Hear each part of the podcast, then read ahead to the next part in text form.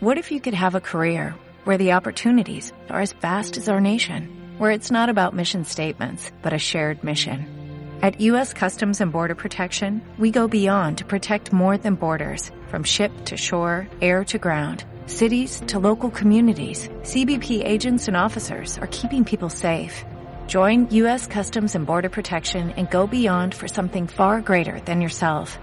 Learn more at cbp.gov/careers.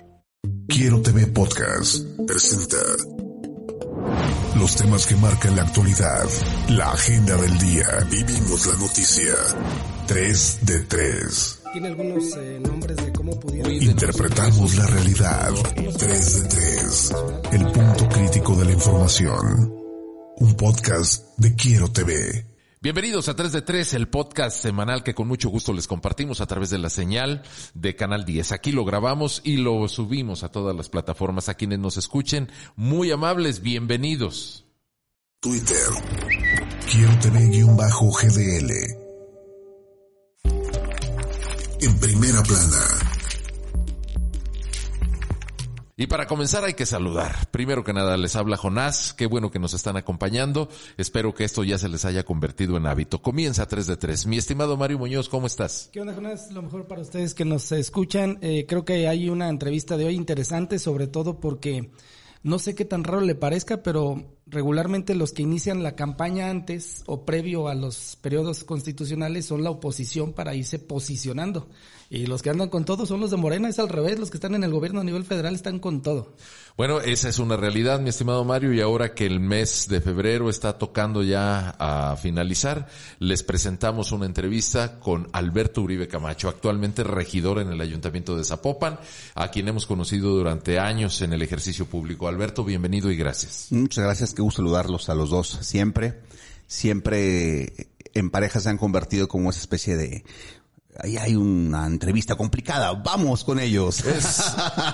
Es, un binomio el nuestro. Aguántese. En el que además, en el que además lo que nos interesa es escuchar a nuestros invitados. No, por supuesto. Muchas gracias a los dos. Alberto, yo quiero comenzar preguntándole para que iniciemos esta charla con el apunte que hacía Mario Muñoz se están anticipando mucho a los tiempos. ¿Esto a qué se debe? Digo, todo el mundo dice que es el presidente Andrés Manuel López Obrador el que adelantó todo el proceso de sucesión y pues no hay que quedarse atrás. Fíjate que este tema cuando recién lo saca Andrés Manuel me toca platicar con Marcelo, eh, el mismo, y el mismo Marcelo decía es que el presidente adelantó esto demasiado y entonces aguantar tanto tiempo en una especie de aspiración pre-campaña, pues es sumamente complicado. Lo, que yo no sé si midió Andrés o no, es que en términos reales, pues entre los dos contendientes más fuertes, que es eh, Claudia Sheinbaum y eh, Marcelo Ebrard, secretario de Relaciones Exteriores, a quien yo apoyo y respaldo hasta el último minuto de eh, este proyecto, porque es decir, no, pues, pues, no me van a comprar, ¿no? De, ay, entonces te vas de candidato y te vienes con Claudia, ¿no? Pues no, soy así ridículo, la verdad. Tengo honor y, por supuesto, eh, tengo lealtad. Entonces, eh, jugaremos hasta el último minuto con Marcelo y Marcelo decía, es muy complicado sostener este ritmo tan fuerte. Por supuesto, eh, Claudia, con mucho dinero, porque la Ciudad de México tiene uno de los presupuestos más impresionantes que cualquier estado del país, pues en una línea muy delgada del ejercicio. Yo salí a denunciar que pues, el tema de las bardas y alguien decía que por qué yo decía lo de las bardas. Primero porque cuando estás en un proceso eh, democrático, tienes que señalarlo. Y a muchos de Morano les gusta que yo señale que por qué tiene Claudia tantos espectaculares. Ya la multaron por lo mismo. El propio presidente hizo eh, el señalamiento de decir que no puedes engañar al pueblo con ese tipo de cosas. Y entonces representamos cosas completamente diferentes hasta ese momento. Es decir, ella está en el ejercicio del gobierno, nosotros estamos en relaciones exteriores, pero ella tiene que cuidar muchísimo más cada uno de sus actos, porque de entrada ella tiene un presupuesto enorme que está administrando directamente y en cualquier momento puede haber eh, el exceso de sobrepasar los márgenes de la ley. ¿Cómo está trabajando el árbitro electoral nacional? Porque no se ve. El otro día nos compartían un, pasquín de, Claudia este, en Tlajomulco. Claro, pero imagínense en Tlajomulco. el gasto, ¿cuánto creen que valen estos eh, ¿De dónde? que traen? ¿Cuánto? ¿Cuánto valen las bardas? Pero lo que pasa es que luego es esa sensación, ¿no? Es como hay algunos actores, incluso Morena, que son muy conocidos, no necesariamente tienen sus positivos muy altos, como el propio doctor Romelí, es conocido, pero sus positivos no son altos, ¿no? Si llena todo el estado de barras que digan doctor Romelí, o si llenas todo el estado que diga estamos a gusto, pues la gente no está a gusto porque la gente es inteligente, no es, no es despistada como para que la puedan engañar, ¿sabes? Sí, claro. Una barra no gana una elección.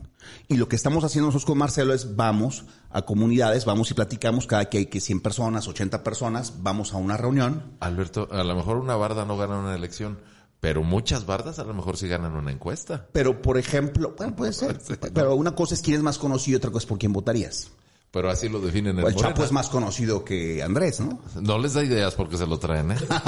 Oiga, por cierto, antes Eso quisiera, de... tan solo quisiera ver el sol. Acuérdese de Pablo Escobar. vamos, eh, me gustaría regresar un poquito para volver a reabordar esto que está tratando. Pero en, en su diálogo con nosotros dice, no sé qué pensaría Andrés Manuel. O esto, Andrés Manuel, ¿no es el señor presidente? ¿No es su tótem, su gran jefe político? Es el gran jefe político. Para usted. Pero en el instante que Marcelo el presidente, pues Marcelo es el, siguiente. ¿A él, le va a decir Marcelo o le va a decir señor presidente? Yo creo que ellos, su relación de ellos es mucho más cercana que lo que pueden imaginar con la propia Claudia. A mí me da eh, esta interpretación social que se hace de que la favorita es Claudia, pues yo nunca lo he creído porque además conozco la relación que tienen. Eh, más de un día a la semana recibe a Marcelo a las 5.30, en realidad tres días a la semana, antes de empezar cualquier cosa, tiene una previa reunión ellos. Es decir, que la planeación del país estratégica en las materias más importantes la ve con Marcelo. Marcelo opera como una especie de vicepresidente, de, de manera de facto eh, en las atribuciones que tiene, desde negociaciones de vacunas hasta compra de vehículos, hasta temas de seguridad. Representación. representación, en lo que pasaba con Trump en el momento de eh, un asunto que tiene que ver con migración, con gobernación, no tiene que ver con relaciones exteriores.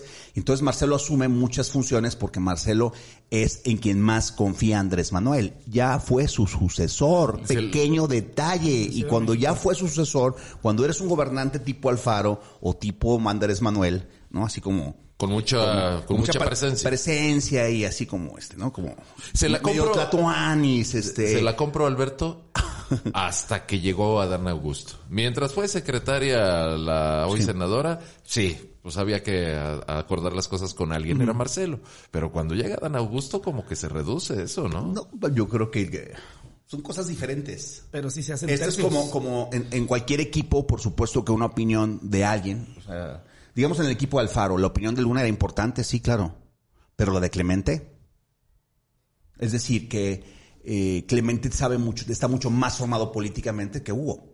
Y hay temas políticos que tú le preguntas a gente específica. No le vas a preguntar a Dan Augusto qué va a hacer en materia de seguridad comparado con lo que va a hacer Marcelo, porque Marcelo ah, es una referencia en materia de seguridad. Oye, Alberto, déjale una pregunta porque, a ver, en la ciudad, en la Ciudad de México, la, la clase política de la Ciudad de México coincide en una cosa el mejor hombre por trayectoria de Morena se llama Marcelo Ebrard. Creo que todos coincidimos por la gestión que tuvo en la capital del país. Y por los hechos, ¿no? Pero no es el favorito, no es la corcholata del López Obrador, también en eso coinciden. pregunta. No, no lo creo. Va pregunta. ¿Usted ve un escenario de que si pierde la encuesta Marcelo, Marcelo podría, entre comillas, traicionar al movimiento e irse con la oposición y armar un bloque PAN-PRI-PRD-MC? Eso es lo que la oposición quisiera, ¿no? Pues es la única forma que tendría de estar verdaderamente competitivamente. ¿Y Marcelo también querría? No querría porque Marcelo va a ser candidato de, Morena, a lo mejor de MC también.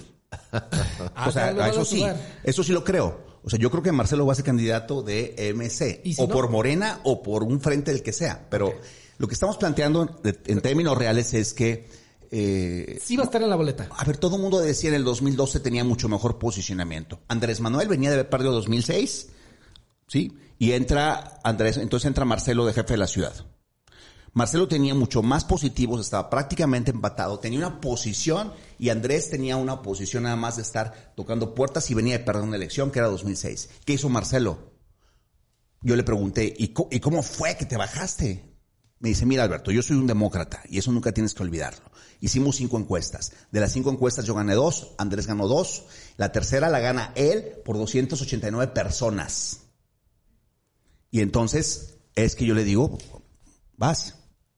¿Por qué? Porque yo mismo propuse el método de la encuesta.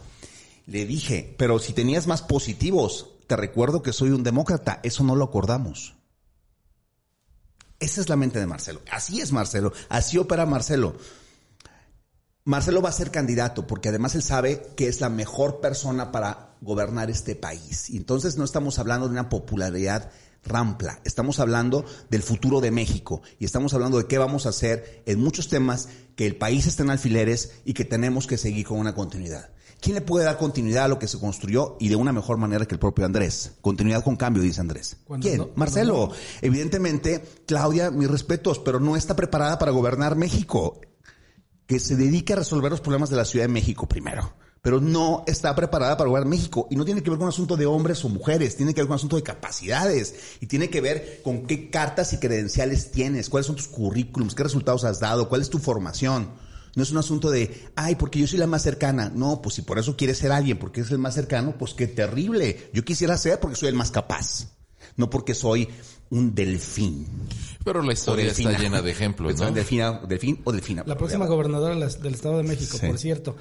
¿A poco usted sí confía en la encuesta que van a hacer? Que por cierto están pidiendo que se suba a más de 30 mil este, participantes para que haya una mayor competencia y no una simulación. Sí, claro. A ver, lo que tiene que hacer el árbitro nacional y el árbitro de Morena, yo decía el otro día a Mario Delgado, oye, pues ¿qué hubo con tus tarjetas? Tú eres ahorita el árbitro que tienes que mandar llamar a los grupos para establecer un diálogo mínimo y acuerdos mínimos. Si el partido no te está llamando de manera real y una de las eh, contendientes pues de entrada no he estado en un juego de igualdad.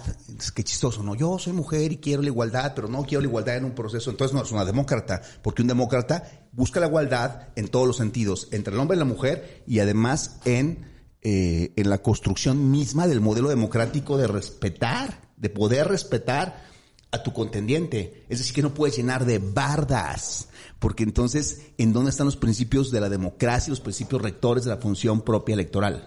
¿En dónde? a nadie le importan, entonces porque yo señalo, porque Morena, y ya señaló, y me quedo callado.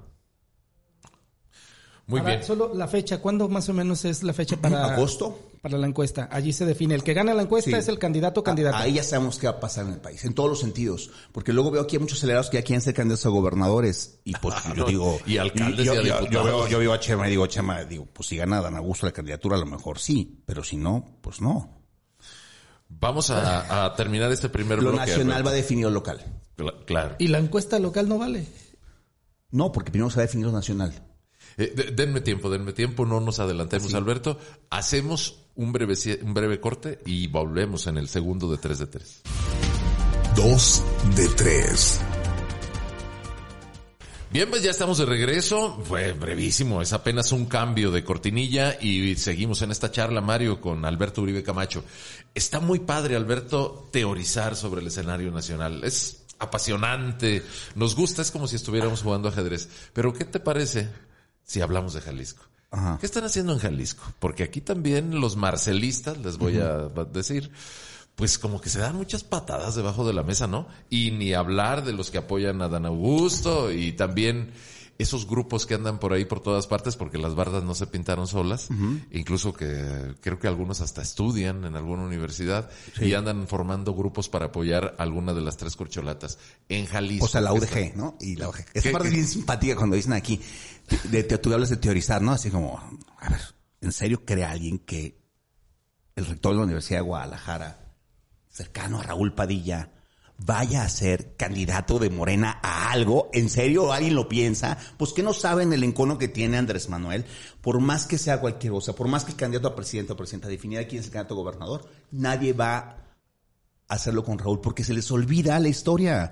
El problema de los chuchos versus Andrés es un tema tan histórico que cuando tú ves cómo se refiere Andrés Manuel a Raúl, entiendes que jamás el rector de la universidad va a ser candidato a nada. Eso son políticas de piñas y las compran aquí, que es lo más interesante. Bueno, eh, yo diría, Alberto, no, no por poner contra, pero me ha tocado ver tantas cosas que eran imposibles de ver en política. Y cuando se trata de ganar, no importa traicionar ideales. No, no, ese es un, ese es un tema demasiado eh, enconado.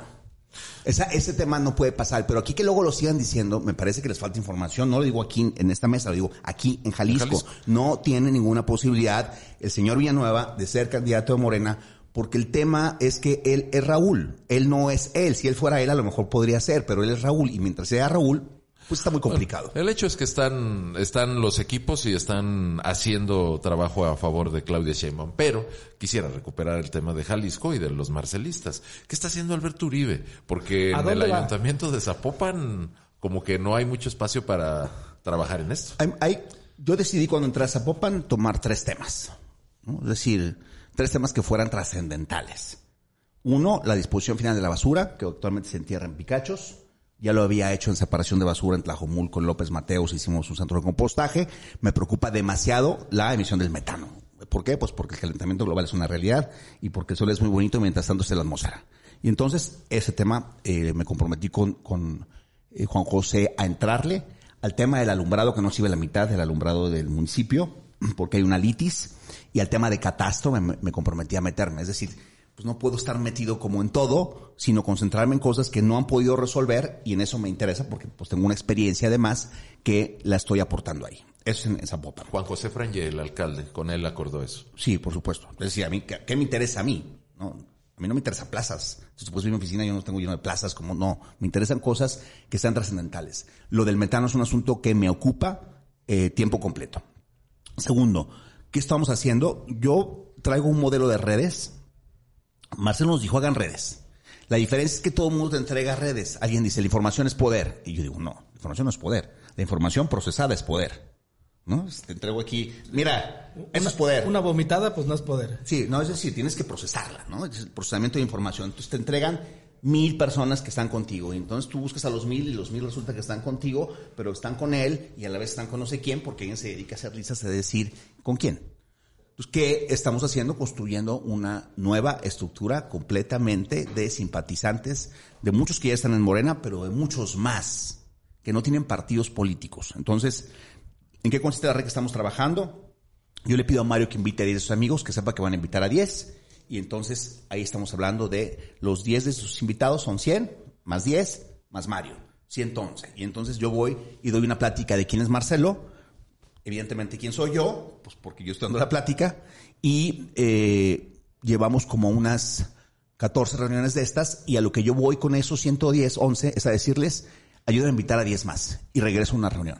Entonces las siguientes reuniones van a ser de 1000, de 900, si es el 90% de efectividad, si es el 80% de efectividad, pues vas a una reunión de 800 y si es de 50% de efectividad, pues tienes una reunión de 500 y 500 son 500. No es un rollo aéreo en donde le llegas a la gente como Alfaro que dejó la calle y se convirtió nada más en el mundo aéreo, pues aquí resulta que estamos construyendo de uno por uno. ¿Qué hacen los demás equipos de Marcelo? No lo sé, yo estoy con Movimiento Progresista trabajando. No me gusta estar perdiendo mi tiempo en reuniones y reuniones en reuniones. Eh, en reuniones, en, reuniones de planeación de ¿y qué ah. vamos a hacer? ¿Y a qué hora nos vamos a reunir? Yo lo que hago es, voy a la calle. Hoy, por ejemplo, voy a estar a las 5 de la tarde en Lomas del Gallo y a las 8 de la noche en Tlajomulco y estuve, y, en esa estuve el jueves en Vallarta, el viernes en Tlaquepaque, chambeándole a, a, nivel de cancha, así como cuando hicimos Movimiento Ciudadano, que antes se llamaba Alianza Ciudadana, que presidía don Esteban y yo el segundo, cuando arrancamos todo el modelo que dejamos en ese momento el PRD con Alfaro, construimos un partido y se llamó Movimiento Ciudadano y lo construimos así. Eh, en estas reuniones, ¿Cuál es el, compromiso final? Solamente vengan y escúchenme y váyanse con ese mensaje. ¿Stop? El compromiso es México, ¿no? El compromiso es que si no, si sigues haciendo las mismas cosas que estamos haciendo, los resultados no van a cambiar. Es decir, que hay una visión de que la polaridad del país, la polaridad del Estado está en 70% negativa, 30% positiva. Y lo puedes demostrar si te sales a caminar por esta calle, saludas a la gente y buenos días. Y ves a una señora y dices buenos días, se va a asustar porque cree que la vas a robar entonces, la sociedad está en un momento de descomposición total y lo que nosotros estamos planteando es hacer un retejido, volver a tejer socialmente con actores, pero desde la educación, desde las primarias, tomar el control absoluto de la educación de primarias y secundarias en un modelo que eh, de entrada te permita construir un nuevo modelo de un ciudadano que tenga respeto por la naturaleza, que tenga respeto por las mujeres, que tenga respeto por los adultos mayores, que pues que respete la ley. Pues que tengas, que tengas que, deja que respete la ley, que respete la esencia misma de la colectividad. ¿Y qué hace cuando le dicen, oye, pero pues el que más nos polariza es el señor de las mañaneras? ¿Qué les responde usted? Espérense a que llegue Marcelo. pues son cosas diferentes, ¿no? Es Sí, decir, a ver, Marcelo construye. Marcelo, Marcelo está planteando un modelo, un modelo global en donde tú te tienes que preguntar qué hizo Japón, qué hizo Alemania, qué hizo Corea, qué hizo Di- Dinamarca, qué hizo Finlandia, que hicieron países que de repente De decían, Dinamarca no nos diga nada. vamos favor. haciendo modelo. Hicieron un modelo, por lo menos tienen mucho más respeto a las mujeres, por lo menos tienen mucho más respeto a la naturaleza, a la educación, a la ciencia, a la innovación. No, este país tiene una ubicación geográfica que tenemos que aprovechar. Hoy en día, en el planteamiento que estamos haciendo, vea las inversiones que están trayendo.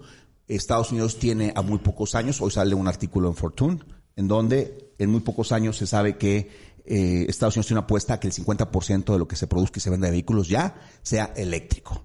Y México es el, cuarto gran monstruo en materia de esta producción, pero queremos ser el 2 en materia eléctrico y entonces pues es una ruta que tenemos que construir, por eso estamos hablando con Tesla. A ver, es decir, México tiene una posición geográfica de tal nivel que México, Estados Unidos y Canadá juntos que decidimos ser aliados es un es prácticamente lo mismo que el producto interno bruto de la Unión Europea. Perdón, eh, es todo eso que dice es cierto, Alberto. Nada más, déjeme meter aquí una cuñita y retomamos la ruta de lo que está comentando. Y nuestros apapachos a Nicaragua y a Cuba y a Venezuela, como que la alianza con Estados Unidos y de Porque Canadá. es, es central. La CELAC nos, va nos permite, Marcelo estuvo encabezando el proyecto de la CELAC, que son todos esos países, en donde también tenemos que ordenarlos. Es decir, que si nosotros lográramos subir estándares de muchas cosas con muchos de los trabajadores y con muchos de esos países, entonces nos vamos a convertir en un bloque económico continental. El sueño de Martí, pero desde la perspectiva económica. Ah, caray, entonces el perdido es uno, ¿no? Entonces hay que seguirle dando ¿Qué? reconocimientos al, al señor de Cuba. No, lo que creo es que tienes que, lo que creo que tienes que es hacer un gran plan estratégico global del continente y a partir de ahí ver qué puedes generar en, en, en, en términos que no sea puro rollo, en términos que nos permita que del sur no siga viniendo tanta gente a tratar de pasar o a quedarse aquí eh, por nuestras fronteras del sur y eso no va a pasar si no generas desarrollo y empleo. Y entonces hay todo un programa que se ha estado trabajando en años y que tienes que partir también de las construcciones que puedas hacer internacionales. Pues Marcelo esa es su esencia y esto que te platico son cosas que se están trabajando y que se están operando hoy en día. Perdón, derivamos lejísimos, Mario. Tú le preguntabas, ¿qué quiere Alberto Uribe? Déjalo aterrizo a temas más locales y a usted en, en particular. Es impresionante, eh, yo no recuerdo ningún partido que haya tenido el avance que tiene Morena en cómo ha ido pintando el país. Eh, ya son, si mal no recuerdo, 22 entidades federativas en donde gobierna Morena. Eh, con ese contexto, independientemente de quién vaya a ser el candidato a la gubernatura de MC, hemos dicho una y otra vez que sería un error para MC quitar a Pablo Lemus, independientemente de la grilla que tienen. Pero bueno. la Pablo Lemos no va a ser candidato a MC, lo digo también aquí. ¿En serio? Pero bueno, sigue con tu pregunta. No, diga, paréntesis, paréntesis. También nos dijo que iba a ser presidente municipal de Zapopan, ¿eh? Usted. No, lo intenté. O sea, digo, Y también dijimos que Alfaro iba a ser candidato a presidente municipal de Guadalajara y no fue presidente. Y también dijimos que iba a ser gobernador y perdimos contra Aristóteles porque los votos del verde le ayudaron. Y también Anderson. Sí, así es la vida. Pues la, la clave de la vida es que tengas la fortaleza de levantarte de las derrotas. Ahorita nos y aquí detalla- estamos otra vez, Jonás, de pie. Ahorita nos detalla lo de Pablo Lemos. Pero, oiga, es impresionante también el número de subsidios que otorga el gobierno federal en Jalisco. 1.2 millones de beneficiarios, 600 mil adultos mayores. La lógica me dice que tienen 600 mil votos amarrados para la siguiente elección. Tienen un carrazo. Lo que no se ven son muchos pilotos. Sí. ¿A dónde va usted? ¿A dónde vamos a parar? mira ya la mañanera Este, instalada en 3 de 3. Ah, claro. No, pues a ver. Fíjese la plataforma política que les está regalando López Obrador. A ver. Con el, con el erario, conste. Yo, yo tengo mucha claridad de, de lo que les decía, en juegos con Marcelo. Y entonces en ese escenario que estamos plan- yo vengo a ser director de política de la Secretaría de Estudios con él. Es decir, que yo llevo a su relación en el Senado. bla, bla, bla. Eso significa que yo estoy sentado en una mesa en donde estamos discutiendo algunas cosas que son importantes para el proyecto nacional. Si Marcelo en este instante me dice, necesito que te regreses de inmediato a armar la alianza en- al lado, aquí, atrás, esto, lo otro, con ellos, yo soy un actor dentro del equipo de Marcelo, pues que tengo una formación de académica de dos carreras, una maestría, un doctorado y que tengo una formación en administración pública y que tengo la experiencia de haber trabajado con él y que me haya formado tres años. Entonces, si él me dice, es urgente que te vengas aquí, eso. ¿Cuál fue el acuerdo de origen aquel día jueves 8 de febrero que salimos del 18 a anunciar que yo ya estaba con Andrés? en la primera rueda de prensa que hace Marcelo, en la fiesta americana. ¿Cuál fue el acuerdo? Que yo iba a ser gobernador de origen. Pero digamos que estábamos en otra dinámica. Yo no era tan, yo no era tan parte del grupo de Marcelo como lo soy hoy. Que es el acuerdo que tengo caminando, lo del Senado de la República. ¿Por qué? Pues porque además yo fui responsable de llevar ante el Senado el nombramiento de Marcelo. Digo, Aunque es decir, quede Marcelo como candidato, aunque quede con Marcelo como candidato. si en el supuesto queda como Marcelo queda como candidato, pues el defensor al 100% de Jalisco de él es usted. ¿No Sí. sería la candidatura a la gubernatura entonces? No lo sé. Lo que me piden. Es decir, pero para eso yo tendría que haber hecho todo un trabajo territorial en todo el estado, en dimensiones muy importantes, en donde vaya sumando, sumando, sumando, sumando. Yo tengo todos, cada semana reuniones, por lo menos ahorita, en este primer ejercicio, con 300, 400 personas a la semana y cuando sea el desdoble, pues vamos a empezar a multiplicar por 500 y entonces van a empezar a ver muchas cosas y lo que estamos haciendo es la calle la estamos institucionalizando en reuniones. Es decir, que en lugar de tocar mil puertas, son un trabajo previo que hace un equipo de tus 10 y esos 10 son la cabeza de toda esa red, por ejemplo. Y eso te permite estar yendo a reuniones y a tiros de precisión. Vamos a ir al tercer bloque, Alberto. Nuestra página quiero tv.mx. La de tres. La de tres. Estamos al aire. No, no estábamos al aire, estábamos platicando, pero mientras tanto seguimos con la charla. Alberto Uribe, yo le tengo una pregunta antes de recuperar la, la ruta que le había planteado Mario. ¿Quién inventó este esquema de 10 invita a 10 y con qué dinero trabajan en eso? Pues con ningún dinero. Ah, caray. ¿Ni agua? No, no, no. Es decir, la gente te está invitando. Por ejemplo, la clave es que Mario, que estoy invitando para que se sume al proyecto de Andrés, pues es Mario Pérez.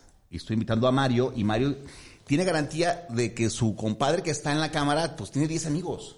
Y entonces la, chamba de él es llevar sus 10 dedos. ¿Ya? Pero entonces la multiplicación de sus 10, te hace unas reuniones. Ha habido una reunión de 110 nada más y todas las demás han sido de 100, de 90, 85. Pero en los desdobles lo que creemos es que les platicábamos ahí que puede ser una eficacia de- del 100% son mil personas, son muchísimas personas, reúnelas, es un asunto sumamente complicado. Y todo así como que en una banqueta o... Ahorita estamos ahí, hay una oficina de un amigo que nos presta, pero ahí cabemos 80. Es como, no cabemos ahí. Tenemos que resolver la, la segunda vuelta, pero ya arrancamos los 20 distritos. Yo ya tuve reunión, entonces estoy empezando a ir con los 110 de cada distrito. ¿no? Es decir, entonces empiezas a hacer un efecto multiplicador. ¿Cuál es la diferencia de cualquier tipo de red? Que en las redes te piden que hagas redes, nomás nadie va a supervisarlas. ¿Qué es la diferencia de esta red? Que yo, que hice muchas redes, muchas estructuras, durante muchos años me dediqué a eso, voy directamente y yo capacito. Y entonces, si Rodolfo me dijo que iba a tener 110 y tiene 80, yo sé que llevo 80, porque además pongo a contar a alguien. Pero, ¿Sabes? Insisto, Alberto, Y eso todo no- eso, eso no todo eso costo. ¿con qué se paga? ¿Con el sueldo de regidor? Sí, con mi sueldo y con lo que hago y con todo. Es decir, yo soy un profesional de la política, tengo 51 años prácticamente. ¿No hay un padrino? No, no hay padrinos. Hay un padrino en la Universidad de Guadalajara y otro en el gobierno del Estado, Alberto, que dan candidaturas y toda la cosa. ya, ya de una precisión que eh, al- eh, Ebrard va a ganar la presidencia, no solo la El candidatura. dinero no gana las campañas nada más. Eso es una mentira. Dos, ya dijo que Lemus no va a ser el candidato por MC a la gubernatura. Sí. Tres, ya que andamos jugando a la bolita de cristal. Dígame los cinco nombres de los candidatos de Morena a la gubernatura Guadalajara, Zapopan, Tlaquepaque, Tonalá y Tlajomulco. Seis. Con la claridad y la precisión con la que usted está lanzando. No, no lo sé. Te podría decir de, de Tlajomulco Marcela Michel, Una. eh, Claudia Delgadillo en Guadalajara, A caray, ella es del verde. diputada federal, fue verde morena. Este Rocío Corona tiene trabajo, pero quiere ser senadora. Yo trabajo cosas políticas con Rocío. Este, así de mujeres así. Otro que puede ser candidato en Guadalajara es eh, Chema Martínez. Y ya. Guadalajara, Le falta Tonalá, Tonalá, yo creo que se va a reelegir. En Zapopan. Zap- Zapopan, no, pues en Zapopan no veo a quién, la verdad. Y No, a- no veo a nadie. A, a Lomelí ya lo cepilló. Nah, Lomelí puede ir a Zapopan, sí. Ah, caray. O sea, ¿Y usted? O- o- ¿Y la gubernatura? Pues no creo que ninguno de ellos.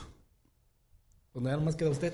No, que, que mujeres, que otras personas, pero no creo que ninguno de ellos. O sea, no me imagino a Chema siendo candidato cuando estaba con Claudia coordinándole y a la siguiente semana está con Adán. No. La regla política del poder es que los candidatos a presidente de la República ponen los candidatos a gobernador. Por eso es que Miguel Castro lo pusieron de candidato a gobernador, porque Mid era el secretario que fue candidato a presidente. Esa es la regla del poder, no la inventé yo. Entonces, Sí. lo que te quiero decir es que hay candidatos que que no va a caminar porque porque el candidato a presidente sí lleva mano en torno a quiénes son los candidatos. Y es una regla del poder de mucho tiempo antes. Fíjese la afirmación que da cuando dice que el que gane a nivel feder- a nivel nacional la candidatura, prácticamente su facción política es la que va a ganar en los estados. Y yo le preguntaba, ¿pero qué no se va, que no va a haber una encuesta que va a ser la que va a Sí, definir cómo, cómo precisa, sí, cómo precisa? sí, Entonces. ¿va a ser una simulación? No es una simulación, pero evidentemente no es lo mismo que a quien respalde candidato a presidente, a quien no lo respalde. Es, es un asunto que ha pasado toda la vida, no es un invento mío. No lo estoy diciendo yo de, ah, sí, se me ocurrió a mí. No, ha pasado todo el tiempo. Entonces cuando dicen, es que es muy cercana a Andrés Manuel y lo va a poner de candidato a gobernador en Jalisco. No, Andrés Manuel no va a poner candidato a gobernador en Jalisco porque es una regla, él la conoce y es una regla del poder. Como una regla del poder es quién conforma el Senado, cuántos y quién conforma la Cámara de Diputados, porque entonces quien conforma la Cámara de Diputados es quien le va a dar gobernabilidad a quien va a ser el próximo presidente de México. Y entonces el saliente no puede determinar esa gobernabilidad. Y esa regla la sigue también Andrés, porque es una regla del poder. Déjame preguntarle, Alberto, porque el tiempo se nos está yendo rapidísimo. ¿Existe la cuarta transformación? Porque ya nos dijo que Marcelo es casi, casi una bendición divina, porque llega a México para llevarnos al futuro. Pero antes de Pero está Marcelo... mal, que está mal eso de plantear la eh, electrificación y lo solar. y- No, no, no, no está mal que lo plantee, está bien. Eh, Porque pero, yo, lo dije- yo lo dije el otro, lo que te estoy diciendo es una visión que tenemos, ¿no? pero ¿qué, qué tal el gobierno de ahora? ¿Usted es de Morena? ¿Milita en Morena? No, no, ¿Está no, registrado? No milito en Morena y no milité en MC tampoco. ¿Y, y entonces? ¿Y sí no? coincide con toda la política No. pública de López Obrador? No. Con la política social sí. A mí, ¿En serio? soy un clavado en la parte de la administración, hay cosas de la administración que no me gusta cómo opera la administración. Y también la política me gusta, social, por ¿eh? ejemplo, a mí sí me gusta el proyecto que están haciendo de unir eh, Oaxaca con Veracruz en un, en un circuito comercial, ferroviario Ah, claro. y demás, porque nos genera competitividad. Me gusta, por ejemplo, a mí sí me gusta lo del tren Maya, me parece que va a ser una detonación para una zona que tiene un lugar muy bello y que necesitas detonar económicamente a la parte del sur del país. Aunque ¿La destruya. militarización también le gusta? No me gusta la militarización, por supuesto, este, y además en la ciencia política los que estudiamos sabemos que lo difícil no es sacar al ejército a las calles, es regresarlo a los cuarteles. Eso Así lo sabemos. A ver, yo tengo una formación y yo Andrés Manuel he dicho cosas de lo que yo pienso siempre y a Marcelo y a Alfaro en su momento. Y es mi manera de ser. Y, y si ya me conocen, pues ¿para qué me invitan, no? Oiga, Alberto, en- en- entre ustedes, entre ustedes que conocen de administración pública, ¿no les preocupa y se están echando un tiro que va a ser insostenible en el 2050 el tamaño del subsidio que se está dando a los adultos mayores que cuando la pirámide de verdad este se incremente abajo va a ser 2050, insostenible? Si ahorita ya tenemos un billón de pesos en subsidios, Hay una apuesta de Marcelo Central y, y, y ha sucedido en otros países con Japón, en donde tienes que apostar a aumentar la clase media como de lugar. Y eso, es lo, y eso es lo que habla, y eso es lo que habla del desarrollo de un país. Ante mayor clase media, mayor, mayor desarrollo económico y en general pero es lo que no quiere cu- López cult- Obrador. cultural. Exacto. López Obrador no quiere eso. Él- Está él en lo que contra digo de la es- clase lo, media. lo que él quiere es que haya pobres, porque son los que Yo garantizan no creo que los quiere votos. que haya pobres. Lo por dijo, más. perdón, No, no Alberto. creo que él que haya lo pobres. dijo. Pero lo que estamos discutiendo en términos reales es de Marcelo y lo que estamos discutiendo es que nos interesa que haya una mayor clase media. Nos interesa muchísimo este aprovechar el bono demográfico que tiene este país que es espectacular, que no va a durar tanto tiempo. Desperdiciado durante dos décadas Sí, ya sí, sí, sí. acumuladas. De acuerdo, pero ahí está. Y es un dato técnico, y es un dato académico, y es un dato científico que tiene que estar estudiados en la mesa. El problema a veces es que en la política dejamos de discutir técnica y metodológicamente las líneas de acción que vas a asumir como gobierno, la visión, las metas y los objetivos. Y es- Ese es el problema. Eso es lo que han hecho en este gobierno. Eso- Dejar de discutir todo eso. Sí, sí, Alberto. Algunas cosas sí, otras no. Pues ve cómo operan las relaciones exteriores con Marcelo, por ejemplo, en las mesas que construimos Sí, sí. de diálogo con los senadores de Estados Unidos, con los senadores de Canadá, con los senadores de México. ve nuestra relación con China. Alberto, antes de que se termine el programa, suéltenos información. Usted es muy amigo de muchos emesistas y enemigo también, pero Yo soy amigo de todos los emesistas. Si alguien me cree su enemigo, pues pobre vibración. ¿de dónde saca que Lemos no va a ser el candidato de MC? De conocer a Enrique Alfaro como no lo conocen ni leemos ni muchos, ¿no? Ustedes sí lo O sea- conocen porque un día les vino a traer a una entrevista un paquete de todo lo mal que hablaban de él. Cuando yo aquel día quería que, al contrario, que rehiciéramos la relación en aquel momento y parte de mi rompimiento con Enrique fue esa acción que hizo, yo siendo su coordinador de campaña, y esa acción que hizo con ustedes fue una acción fundamental a decir yo no soy eso y parte de mi rompimiento con Enrique se dio, fíjate, curiosamente, con ustedes dos estaban en la misma entrevista. ¿Quién va a ser el candidato por MC? Clemente Castañeda, sin lugar a duda. Ya lo anda usted promoviendo. No, hombre, pero es que es entender la lógica del poder, el poder del alfarismo mismo, le interesa que le cuiden la espalda. Igual que López Obrador. Sí, claro, pero estamos hablando en este momento del Nemu, no estamos hablando en este momento de López Obrador. Y en ese escenario que me estás preguntando concretamente, Alfaro necesita alguien que le genere garantías de seguridad, de que le van a cuidar la espalda. Y Pablo no tuvo la capacidad de generarle confianza y entonces Enrique no confía en Pablo y no le va a entregar el poder porque Enrique dice yo controlo MC, controlo estructura, quien pongamos va a ganar. Pablo va a estar enfrente. Alberto Uribe. Navarro. Muchas gracias. Pues nos despedimos, Mario. Y Vámonos. para la próxima, aquí luego vol- volvemos a invitar a Alberto Uribe Camacho. Escuchaste 3 de 3, el punto crítico de la información. Un podcast de Quiero TV.